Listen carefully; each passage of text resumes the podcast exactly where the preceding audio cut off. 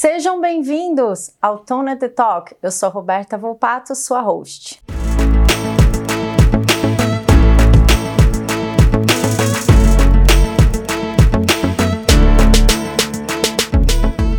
Episódio 1 da temporada 1, eu vou pedir para a nossa plateia, os queridos Xande e Rafa, baterem uma salva de palmas. Para esse número simbólico. Até convidada, todo mundo animado. Episódio 1 de 1 de um projeto que começa oficialmente hoje, mas fruto de muitos ensaios para que a gente conseguisse fazer uma entrega de valor a você que está nos assistindo.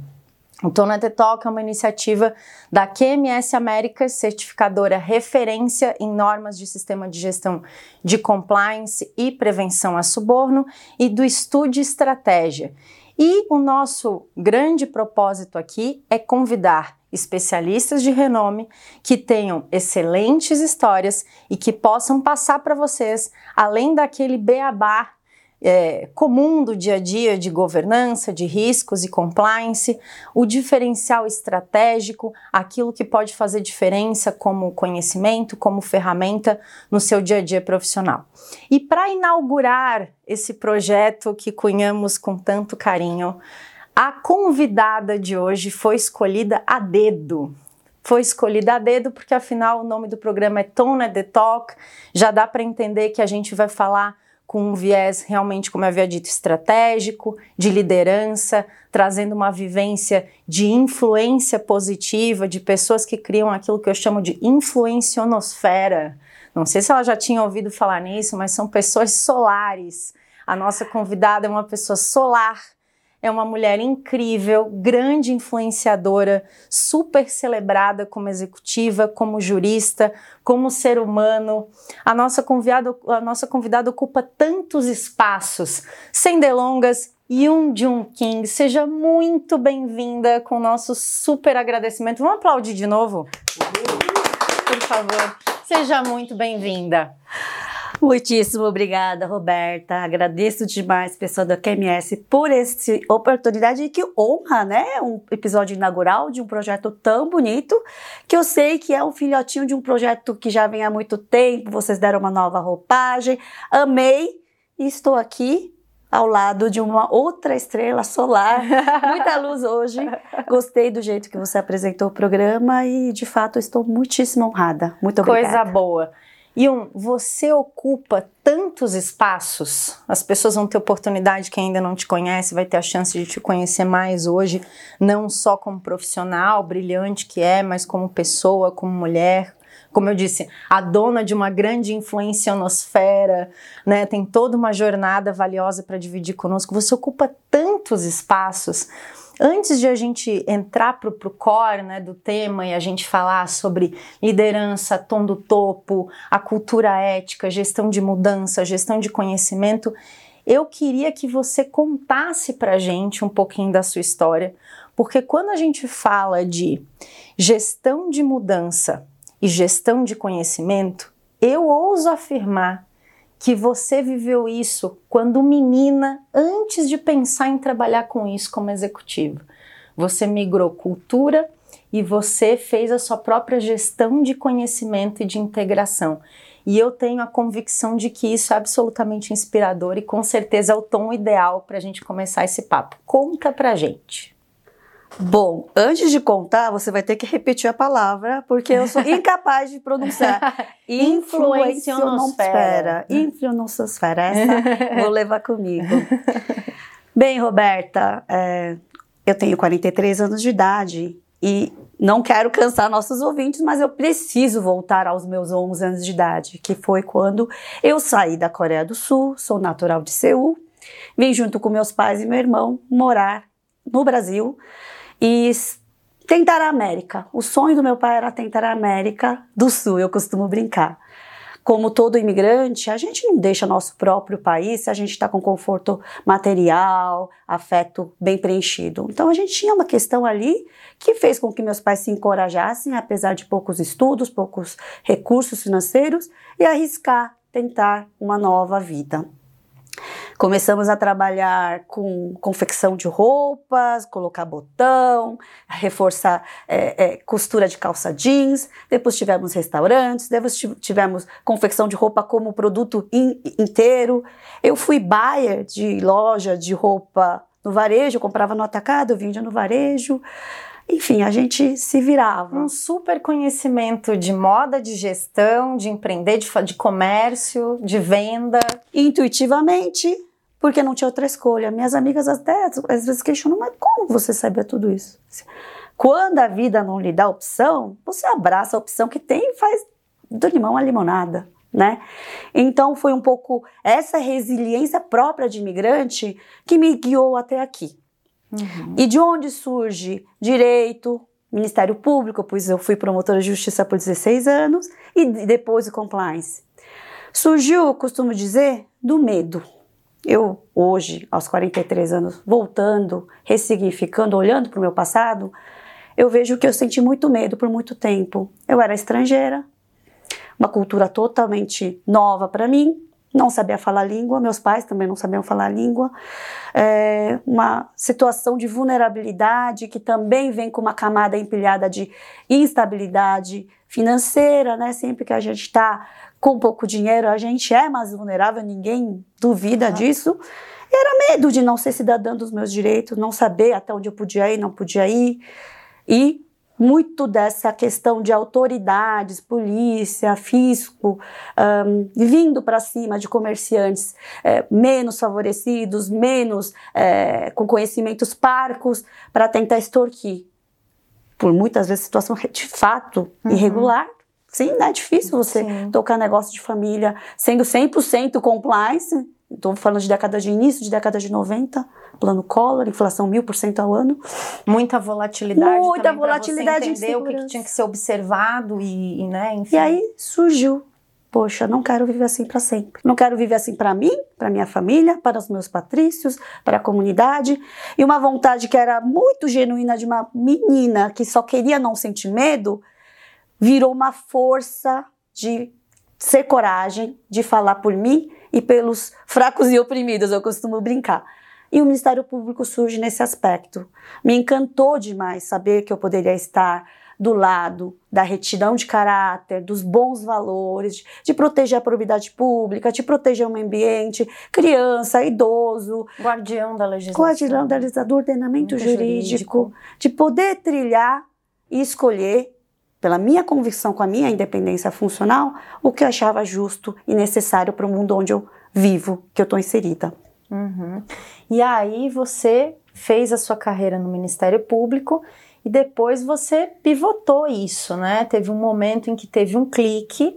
Quer dizer, falamos de uma primeira gestão de mudança. Você saiu do seu país natal, veio para o Brasil, o conhecimento que precisou ser adquirido, toda a resiliência é, para esse processo contínuo de transformação em que você engajou, e aí de repente você pivota para se tornar essa super empreendedora, consultora? Conta pra gente qual que foi a, a sequência aí.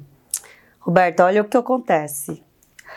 Aos 23 anos de idade, quando eu fui aprovada no concurso do Ministério Público, ao ouvir o Procurador-Geral de Justiça, Dr. Marrei, espero que você esteja muito bem, uh, falar meu nome, ali eu tinha absoluta certeza, assim, isso aqui é um divisor de águas na minha vida. Isso aqui vai transformar minha vida e da minha família. Uhum. E fui absolutamente feliz. Eu fui a promotora do último fio de cabelo. Todas as minhas moléculas e átomos respiravam o Ministério Público. E foi libertador, porque me trouxe pertencimento. Né? Então, o Ministério Público, a gente tem lá, como qualquer outra instituição, tem seus problemas, suas mazelas, seus excessos, mas uma grande família de pessoas muito benquistas que querem fazer o bem genuinamente. Então, uma grande massa de pessoas te acolhendo. Então, eu que era a coreana, que não sabia falar português, que viveu na clandestinidade, fui acolhida por um grupo seleto de pessoas com quais eu dividia os propósitos de vida e o valor e a forma de enxergar o mundo, e tinha uma missão em comum, de promover todo esse bem que a Constituição nos atribuía como promotores de justiça. Então, foi uma cura, uma terapia para mim pertencer a uma instituição. Segundo, óbvio que melhorei de vida, trouxe estabilidade, pude acolher meus pais, pude tirar eles do comércio, nunca foram muito bons, né? Então pude trazer um pouco de dignidade, conforto material para eles. Então foi uma liberdade. Ter status, ter poder, ter um trabalho, pilar profissional é onde a gente brilha, a gente ama, a gente se sente produzindo, útil para o mundo. Então eu me maravilhei. Só que conforme você vai mudando, e eu me dava muito direito de mudar de ideias principalmente, a garota de 23 anos não era mais a mulher quase chegando aos 40. Uhum. Então, aos 39 anos, comecei a me questionar. Uhum. Será que eu não poderia estar em outro lugar? Uhum. Com esse conhecimento todo, essa diversidade, essa experiência. Eu tenho um olhar mais apurado para as dores, porque estive do outro lado, né? Por exemplo, eu tenho um sobrinho autista. Uhum. Eu vi no seu LinkedIn. Obviamente, as pessoas deveriam saber se pôr no lugar do outro e exercer empatia, mesmo sem ter um familiar próximo com autismo. Mas quando você tem e convive, isso te traz um olhar muito mais sensível para a causa. Então, acho que Deus, de alguma forma, força, cosmos, não importa o nome que você dê a isso, me colocou, eu sinto um chamado para isso. Então, de quebrar padrões, de mostrar que a gente não pode viver é, preso ao que não faz mais sentido. Então, assim, o Ministério Público fez muito sentido para mim por 16 anos.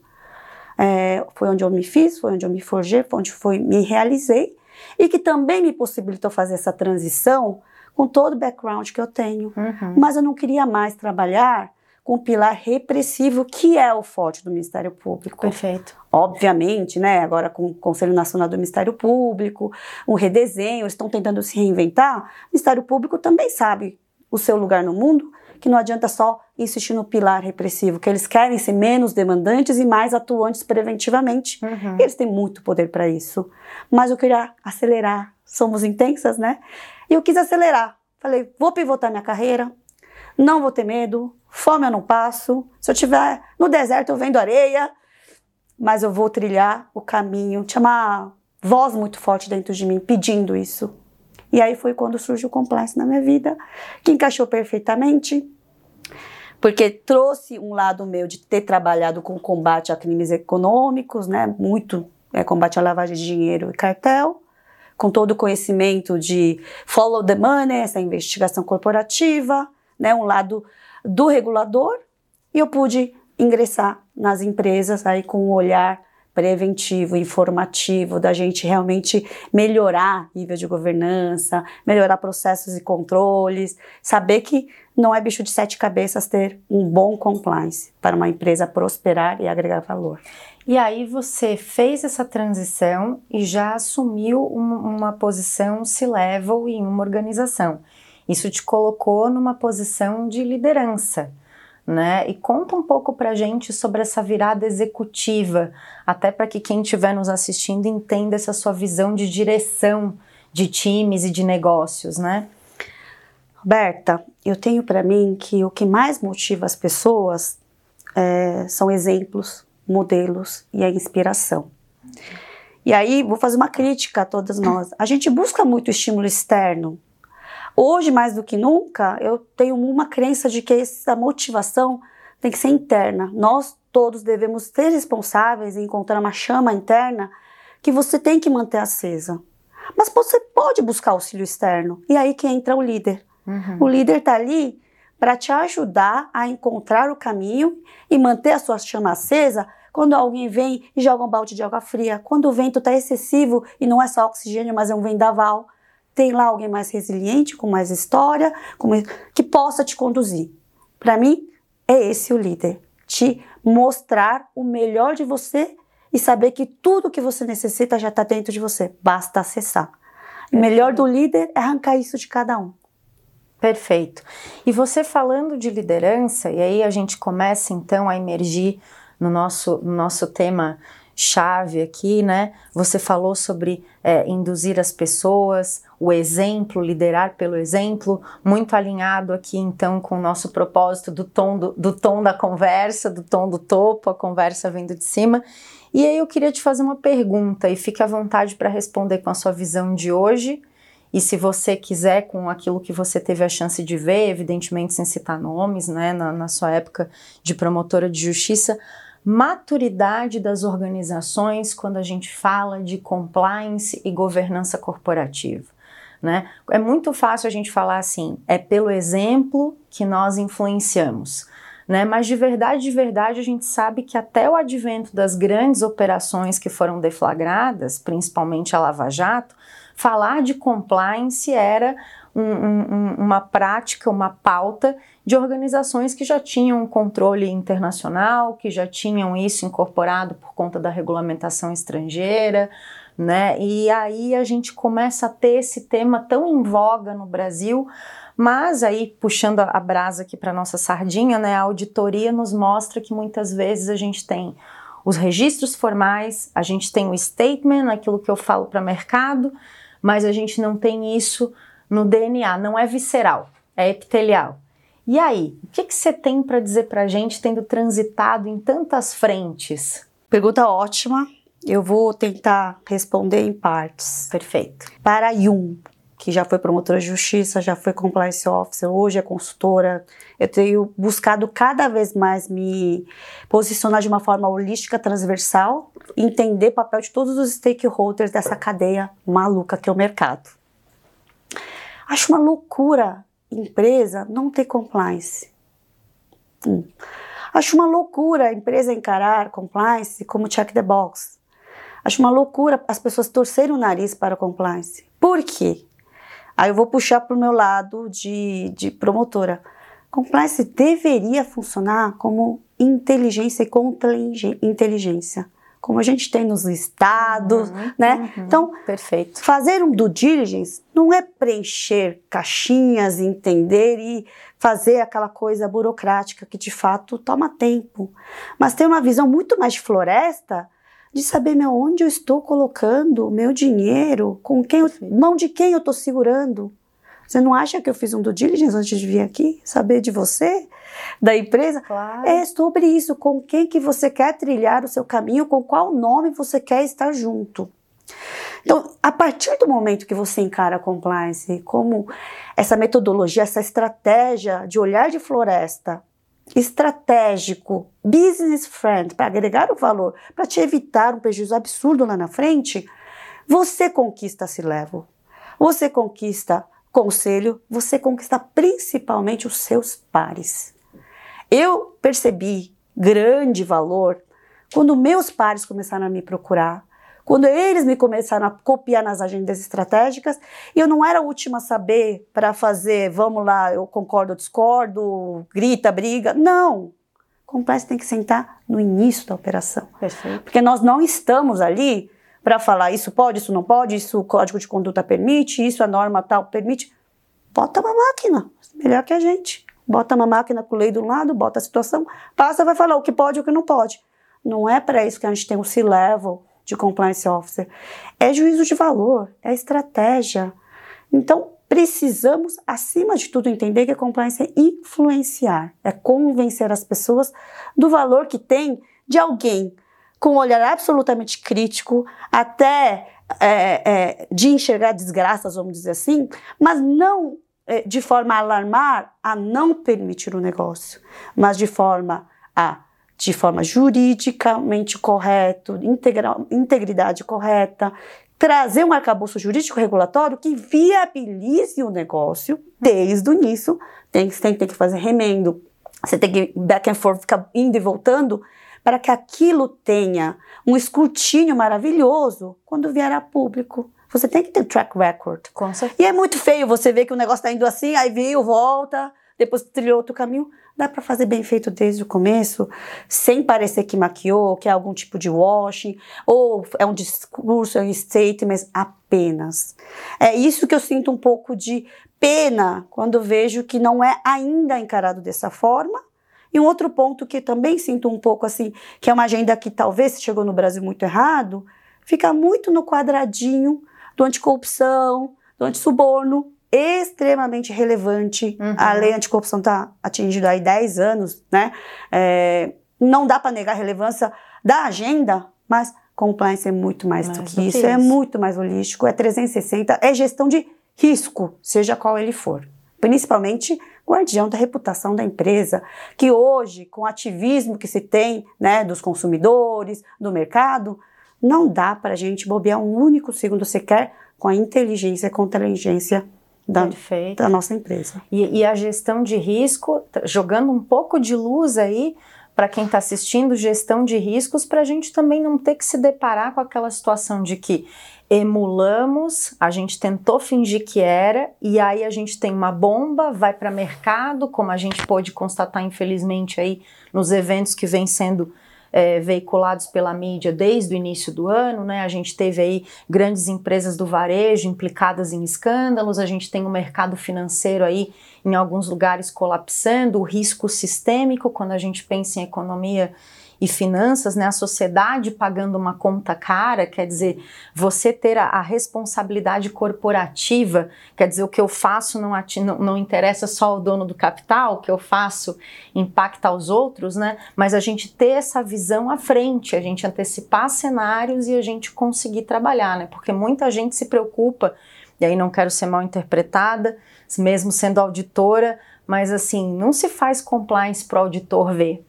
Exato. E quando aparece alguma coisa, a culpa não necessariamente é só de uma auditoria. A gente tem três linhas de defesa assegurando Exato. a sustentabilidade de um negócio, né? E aí você trouxe a questão da gestão de riscos, e eu queria fazer uma outra pergunta para você, de novo, partindo do pressuposto que você teve a vivência né, institucional, o lado do Ministério Público, e hoje atua na iniciativa privada.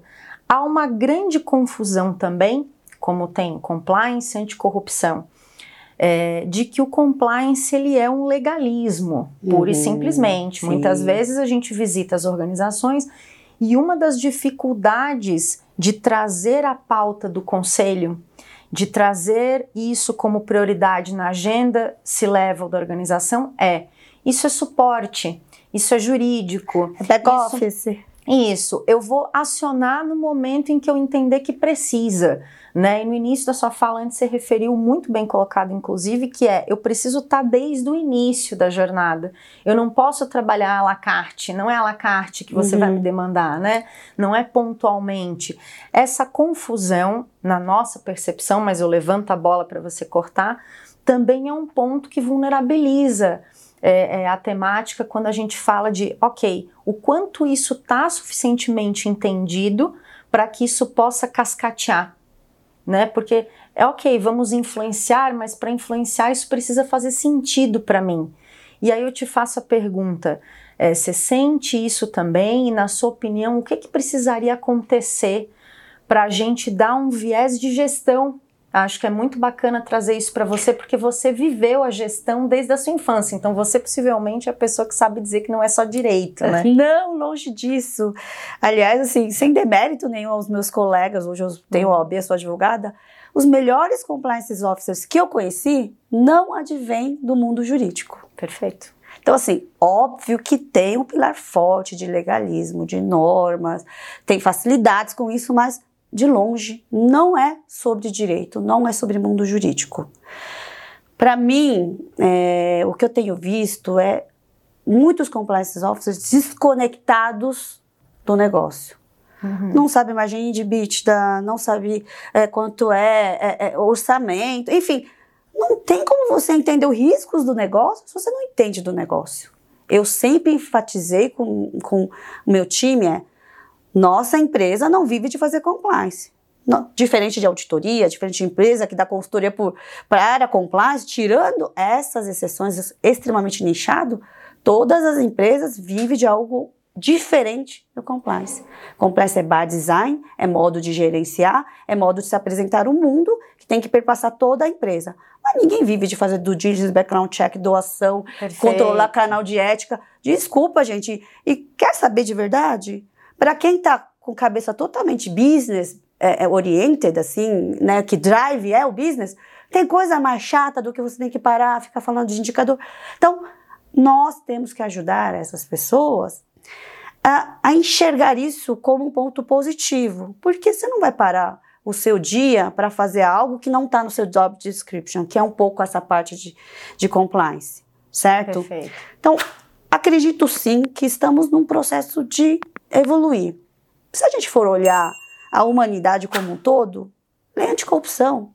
10 anos de edição, 9 anos em vigor. O que, que isso vai significar ao longo né, da história? É nada. É uma agenda que, no formato como veio, de responsabilidade, escrito, é positivado numa lei, é muito recente. Então, as pessoas ainda não sabem que um contador pode ser compliance officer, que um administrador pode, um, um psicólogo pode. Precisa quebrar essa bolha. Precisa quebrar de que não se trata de ser xerife de uma empresa. Muito pelo contrário. Para você ser um líder nesse assunto, você tem que ser uma pessoa extremamente uh, com traquejo de saber navegar em ambientes complexos, entender onde você está inserido, entender de onde vocês querem te excluir e mostrar onde você agrega o valor. Quer seja levando um case que pode afetar CPF, né, pessoa física, dos conselheiros se levam, porque não há DNO que cubra hum, que algumas cubra, coisas. Perfeito. E principalmente são pessoas muito voltadas com mindset de business. Então, mostrar efetivamente onde pode agregar valor. Ah, eu vou ter que te interromper porque você chegou no ponto que eu queria. Se desse para dar um foco agora, sim, um highlight na entrevistada, pergunta polêmica. Se Vamos você, lá. Se você não quiser responder, você só faz um aceno. E o Xande e o Rafa vão Eles fazer vão o corte. Na sua opinião, por que é que existe essa visão? Quer dizer, de quem que é a culpa por essa, por, pelo fato de que a imagem do papel do compliance officer frente à alta liderança, ela é tão mal projetada na retina?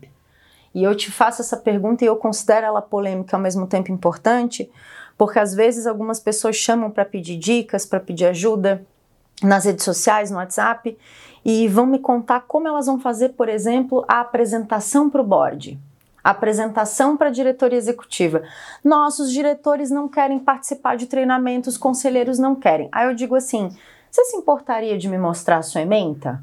Aí você tem um treinamento, uma pauta, com um viés completamente operacional, em que o compliance officer vai falar sobre a importância da due diligence, a importância do código de ética, e ele fica na parte principiológica, na arquitetura do programa ou do sistema de compliance, para quem tem essa abordagem. E aí ele diz: não consigo engajar.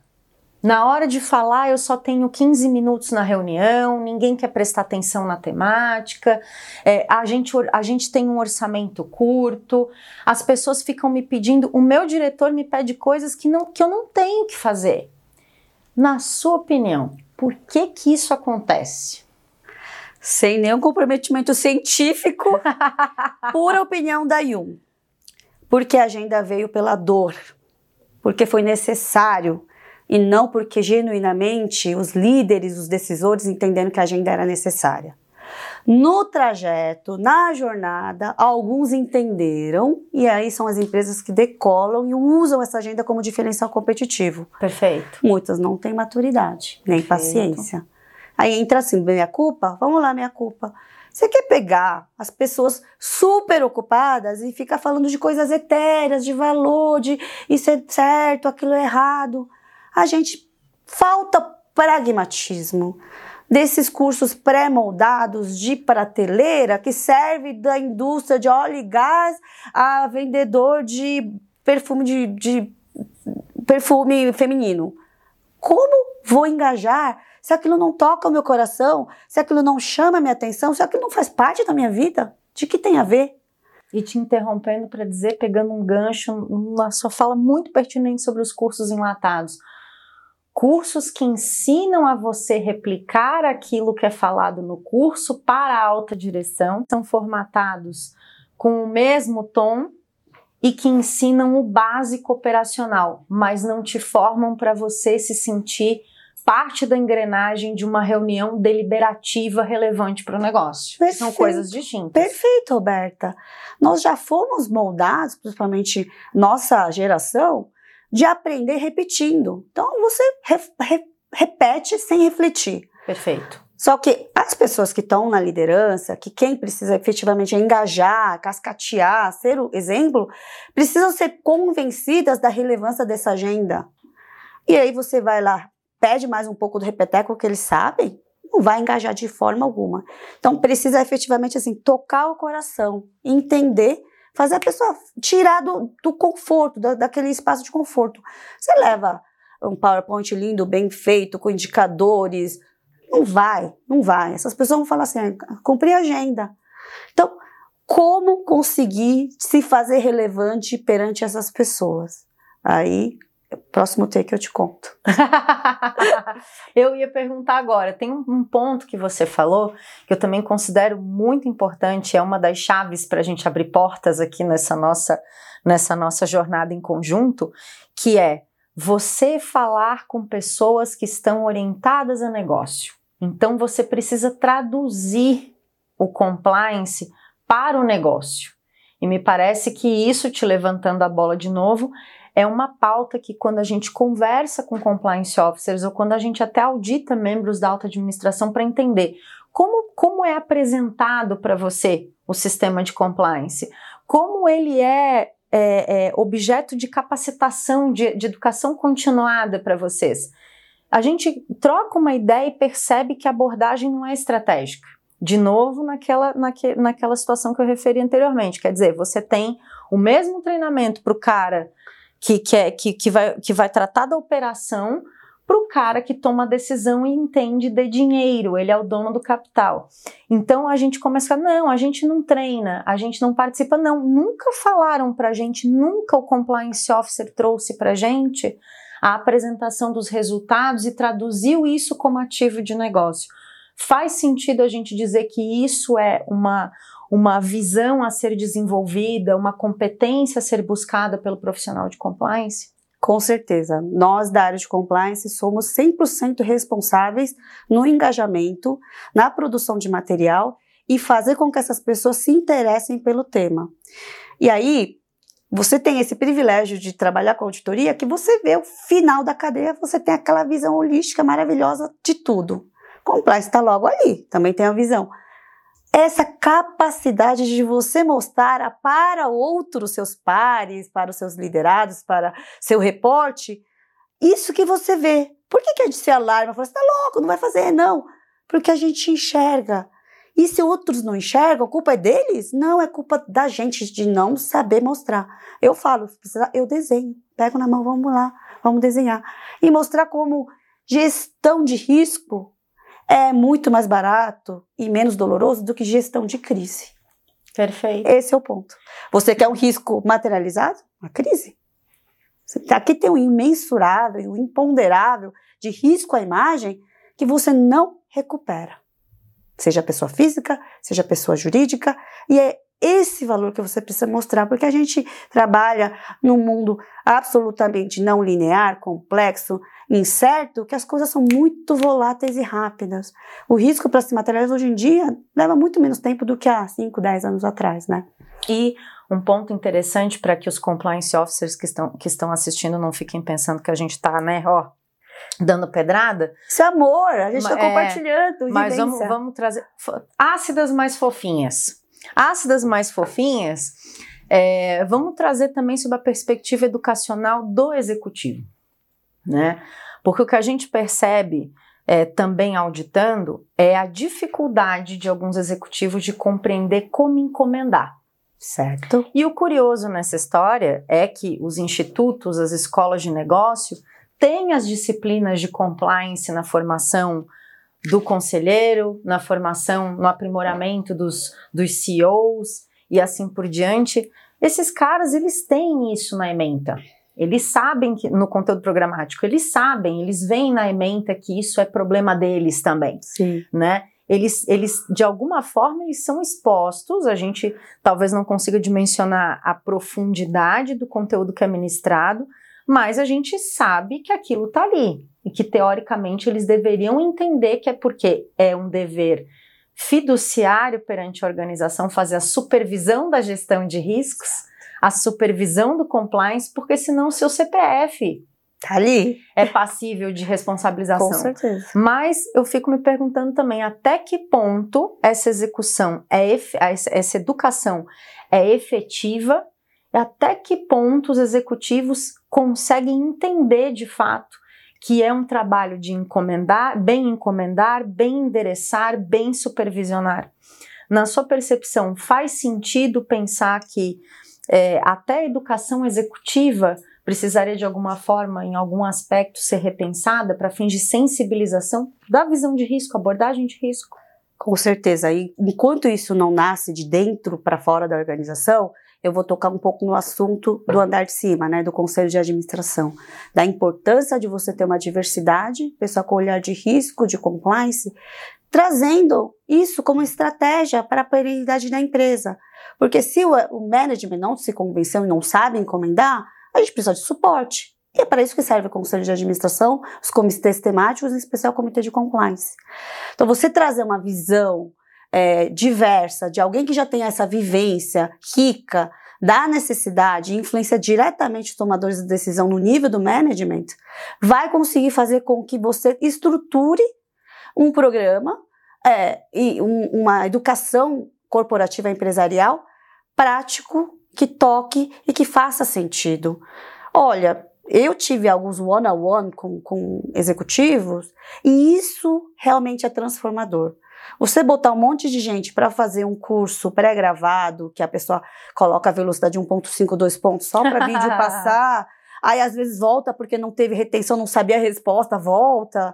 Acontece. Pessoas se identificando e constrangidas nesse momento que nós sabemos, farejando. Carapuça serviu, pessoal. Carapuça serviu. Quem nunca, né? Servindo. Quem nunca. Então, é natural, essas pessoas estão olhando ali, bottom line lá da DF e ao mesmo tempo com o vídeo lá falando de compliance, dos sete pilares, da defesa da primeira onda, segunda onda, terceira onda, como quebrar esse ciclo vicioso que se formou do compliance é um pouco revendo essa agenda. Então, isso conecta um pouco com o capitalismo consciente. Me parece que a gente vive um momento muito fértil, cuja agenda está exponencial, de falar que não basta é, lucro por lucro, não basta gerar emprego, PIB, é, pagar é, imposto. Sim, não está fazendo mais do que obrigação. O que, que você está gerando de valor, de prosperidade?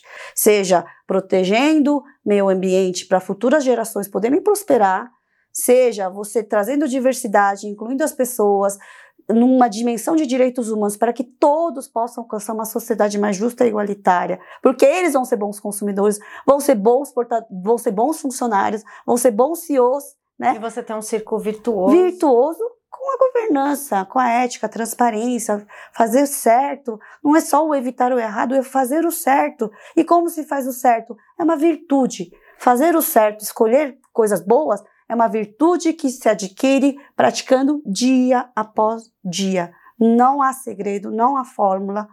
E isso é impactando as pessoas com exemplo, com prática, com reforço positivo. Eu não gosto de compliance que vem com viés de porrete. Uhum. Óbvio que há necessidade de cortar na carne, medidas drásticas, tudo isso é previsto e é bom. Muita ênfase para a gestão de denúncias, ao invés do trabalho do gerenciamento de riscos. E outra. Política de sanções e consequências, ao invés da Exato, educação perfeito. E aí você vê, por que está surgindo aquelas denúncias? Por que está não enxergar o problema de baixo, é muito querer empurrar, né? Sujeira debaixo do tapete. É, é, a, a organização é viva. E se algumas coisas acontecem de clima não bom, tóxico, muitas denúncias é, e repetição de tipologias, vá ver. Tem Vai. um problema muito maior por baixo. Isso é termômetro para o gestor.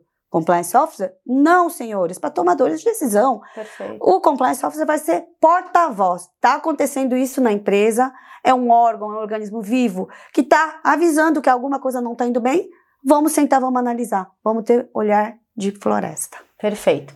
A gente vai voltar naquele take sobre as competências do compliance officer, porque é o, gran, o, o grande embrulho da nossa conversa aqui. Antes disso, eu vou fazer uma pausa para lembrar que quem está assistindo, começa a seguir o canal se ainda não segue, deixa um like, ativa o sininho para receber notificação de novos vídeos.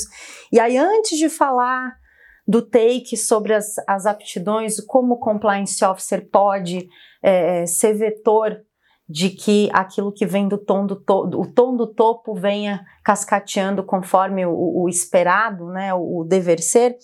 Vou fazer uma outra pergunta que acredito que interessa uma parte do nosso público que também atua com auditoria. Muito tem se falado sobre o papel da auditoria e como os diretores e os conselheiros entendem, percebem a importância de um trabalho de auditoria.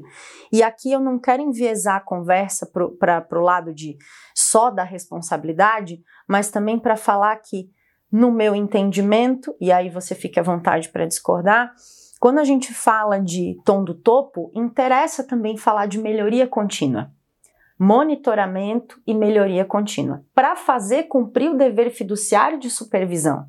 Porque isso é uma responsabilidade que os CPFs também têm, além da própria corporação. Né? E quando a gente fala de melhoria contínua, a gente precisa valorizar os reportes que recebemos. Então, a gente tem os reportes da área de compliance, numa verificação passiva, segregada por amostragem, que acontece com uma determinada periodicidade, e depois a gente tem o trabalho dos auditores, trazendo uma série de insights que podem derivar planos de ação e de melhoria. Mas para que isso saia do papel, precisa haver um interesse. A gente precisa ter uma energia um propósito dentro da organização de receber esses insights e transformá-los em melhoria. Então, dito tudo isso, já com várias colas para você, é, me fala um pouco sobre a tua percepção, desafios, oportunidades, percepção de auditoria pelo topo. Tá, vou falar um pouco mais com enfoque compliance, que acho que vale para auditoria também. Seus pares, seus colegas, sabe o que sua área faz efetivamente? Ou você é aquele cara chato que manda e-mail cobrando, você não mandou formulário de sessão, você não mandou o CDP, você... ele vai falar, nossa, aquele cara chato que vai atrasar meu processo de compra, eu tô com compra urgente aqui. Quanto a gente efetivamente influencia essa engrenagem como um todo e quanto ele vê você como alguém que também protege ele, família dele, de ele poder chegar para os filhos em casa e falar assim: papai pertence a uma empresa e a gente se orgulha disso. Por muitas vezes eu recebi algumas reclamações de outros diretores da RH falando: ah, sua funcionária, alguém do seu time, distratou o meu, porque veio com carteira de compliance, você não fez aquilo. A gente tem um pouco. Vamos fazer meia culpa? De novo, ácidas mais fofas, né? Temos que fazer uma meia-culpa. Por que, que a gente se sente mais correto que os outros? Por que, que compliance dentro de uma empresa a gente é mais ético, a gente é mais correto, a gente é mais bonitinho? A gente está cuidando de uma agenda. Você está compliance, você não é o compliance, você não é verdade. Compliance perpassa todas as empresas. Então falta um pouco de humildade e falta um poder de mostrar o papel efetivo do que o compliance faz para cada um dos nossos setores. Primeiro ponto, então, é reforçar e esclarecer uma comunicação interna. Porque a partir do momento que você tem isso bem espalhado na empresa, em todas as instituições, eles vão ser seus parceiros. Todos eles vão ser embaixadores de compliance da auditoria. Eu acho que assim, não sei se compliance e auditoria, quem ganha mais de antipatia? Eu, eu tenho minhas dúvidas. Mas a auditor está ali também para só dar o cheque de um trabalho que já foi feito. Se tá bonito, tá bonito não porque o auditor falou que tá bonito, porque já estava bonito. Se não tá bem feito, não é culpa do auditor, não é culpa da auditoria, ele não fez o seu trabalho não estar compliance. E também, de novo, tem uma certa rixa entre as áreas, um certo medo, um temor. Nossa, dia de auditoria. Tem um pouco de brincadeira, mas tem muita verdade no fundo disso, né? Então a gente precisa convencer de que tanto compliance, tanto auditor, que não, muitas vezes faz aquele papel chato de eu te avisei, eu te falei, é para o nosso bem. Aquele remédio amargo necessário.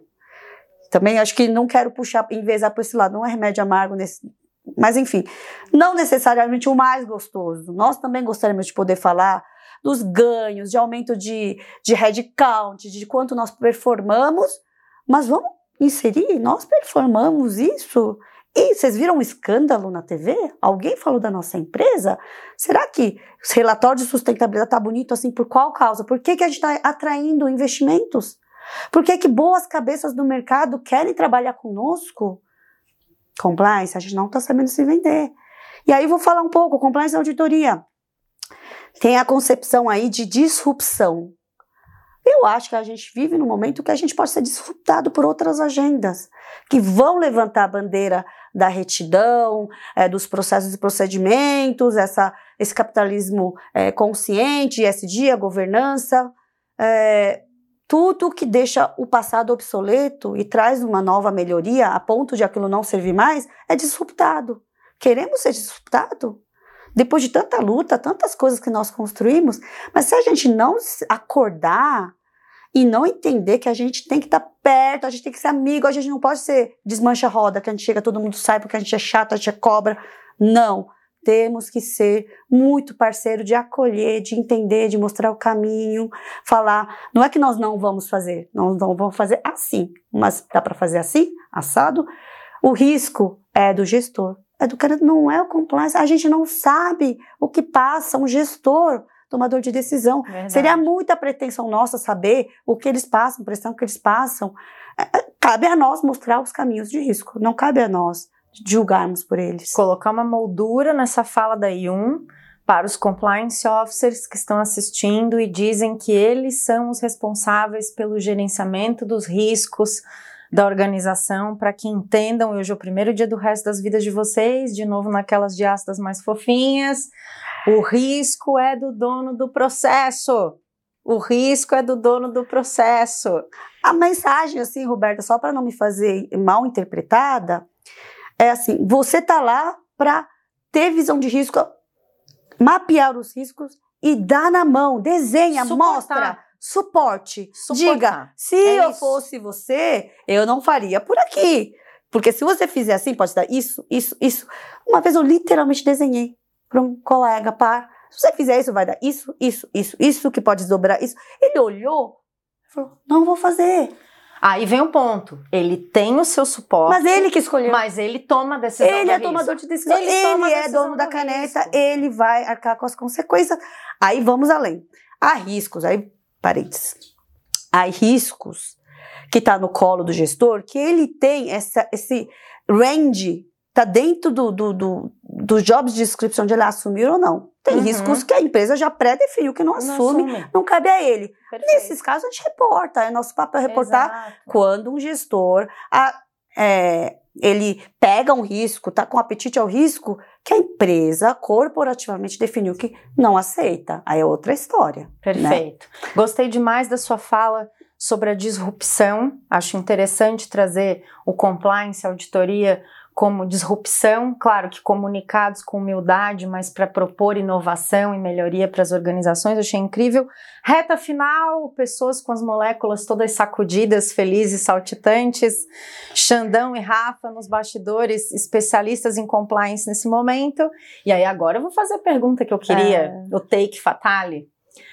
Todo mundo quer saber, Yun, Quais então são as ferramentas, as suas sugestões em termos práticos para engajar a alta direção, para que a gente tenha esse tom do topo ressoando, transbordando, para que a gente consiga traduzir todo o esforço do compliance officer em transformação cultural e assim por diante? Onde, onde precisamos nos aperfeiçoar? Conta para gente novamente sem nenhum é, vinculação científica, apenas dividindo a minha experiência, que me parece que foi muito frutífera. Eu consegui galgar bons resultados com isso. Nós estamos lidando com capitalismo, seja ela consciente, de stakeholder, mais humanizado, não importa o nome. Enquanto houver a palavra capitalismo na frente, capital precisa ser remunerado. Perfeito. E as pessoas tomadoras de decisão, líderes empresariais, têm esse mindset que está mais do que legítimo. Então converse, fale a língua deles. Leve as coisas não em forma etérea, né, de ética, de transparência, que tudo é importante, mas tente traduzir isso para uma linguagem que seja palatável, que faça sentido. Então, indicadores, metodologia de inovação. Pedir apoio das áreas que são Eles são maravilhosos. Pedir Número. dados. Tabela. Pedir ajuda para construir os números. Isso é importante, que às vezes o compliance officer está lá, preciso montar a apresentação. Ele acha que aqui ele não, que ele não tem que pedir ajuda para os outros times. Mesmo que os outros times sejam donos de risco, ele monta a apresentação sozinho. Ele pode pedir apoio para construir esse, esse pack, né? Esses nossos board se levam lá, eles babam quando a gente leva número. Então, mostra a sua relevância, mostra quanto você economiza, quanto você evita, fuga de capital. Compliance tem que estar na agenda financeira. Compliance tem que entender de agenda financeira. A gente tem que gerar capital. Então, meu segredo seria isso: você se fazer relevante na linguagem que a empresa fala. E com isso, aos poucos, ganhar a relevância de como você entende do business, como você é gestor, não é mais um check the box, de como você tem estratégia, de como seu olhar é diferente dos demais. Porque assim, a gente tem que revisitar uma frase, né? Duas cabeças é, pensam melhor, melhor que, uma. que, uma. Duas cabeças diferentes pensam melhor, melhor, que uma. Que uma. Então, assim, essa diversidade cognitiva, o compliance soma muito, né? Que é muito engenheiro, administrador, financistas. Vá com o seu olhar, mas saiba falar linguagem deles para você não parecer que você está viajando numa reunião, você não está entendendo o ponto. Você está entendendo e está trazendo outra visão, porque são azimuts. Ninguém é perfeito, ninguém sabe de tudo. Então, traga outros azimuts, mas dentro dessa contextualização do que é importante eles ouvirem e entenderem. As coisas precisam fazer sentido contexto organizacional, né? Vou puxar a brasa aqui para a sardinha do pessoal que fala isonês, que está nos assistindo. Tem dois requisitos bem importantes aí: compreendendo o contexto da organização e compreendendo as partes relacionadas e as suas expectativas. Às vezes, o compliance officer chega na organização com aquele modo de replicar e escalar e ele esquece que de verdade, de verdade, ele precisa emergir no negócio. Ele precisa comparar o negócio onde ele está com os concorrentes, ele precisa entender quem são as partes com as quais a empresa se relaciona, para ampliar esse horizonte de risco, para poder traduzir da melhor forma para o board, né? O enlatado, o padrão não vai funcionar. Ah, eu tenho material daquela empresa que eu trabalhei. Vai com calma, né? Não, não faz o copia e cola. O copia e cola é arriscadíssimo e possivelmente vai te trazer uma série de questionamentos e desafios porque conselheiros e diretores gostam de perguntar, não vão decidir sem perguntar, não vão liberar nada fácil sem perguntar. Então, eu acho que é sobre se você se faça sentido para você, mas entender as perguntas do negócio para você construir as respostas. Façam perguntas difíceis, tenham perguntas inteligentes e parem de pasteurizar o compliance. A gente anda muito pasteurizado, gente. Vamos ser inovadores. A gente é uma visão, uma camada de proteção para a reputação da empresa. Precisamos estar adiante, lá na frente, olhando, cuidando de tudo. Maravilhosa. Estamos na etapa de considerações finais, foi muito bom, estamos até aqui, né, até saudosos de antemão, mas queria te dizer duas coisas, Yun.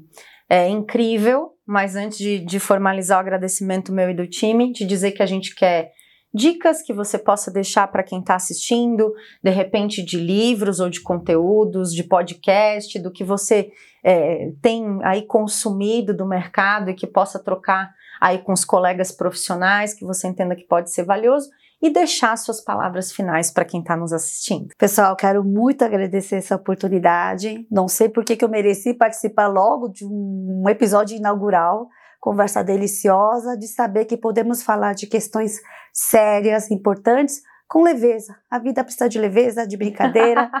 Só é verdadeiramente feliz quem sabe se ridicularizar. Então vamos nos ridicularizar boa, um pouco. Boa, boa.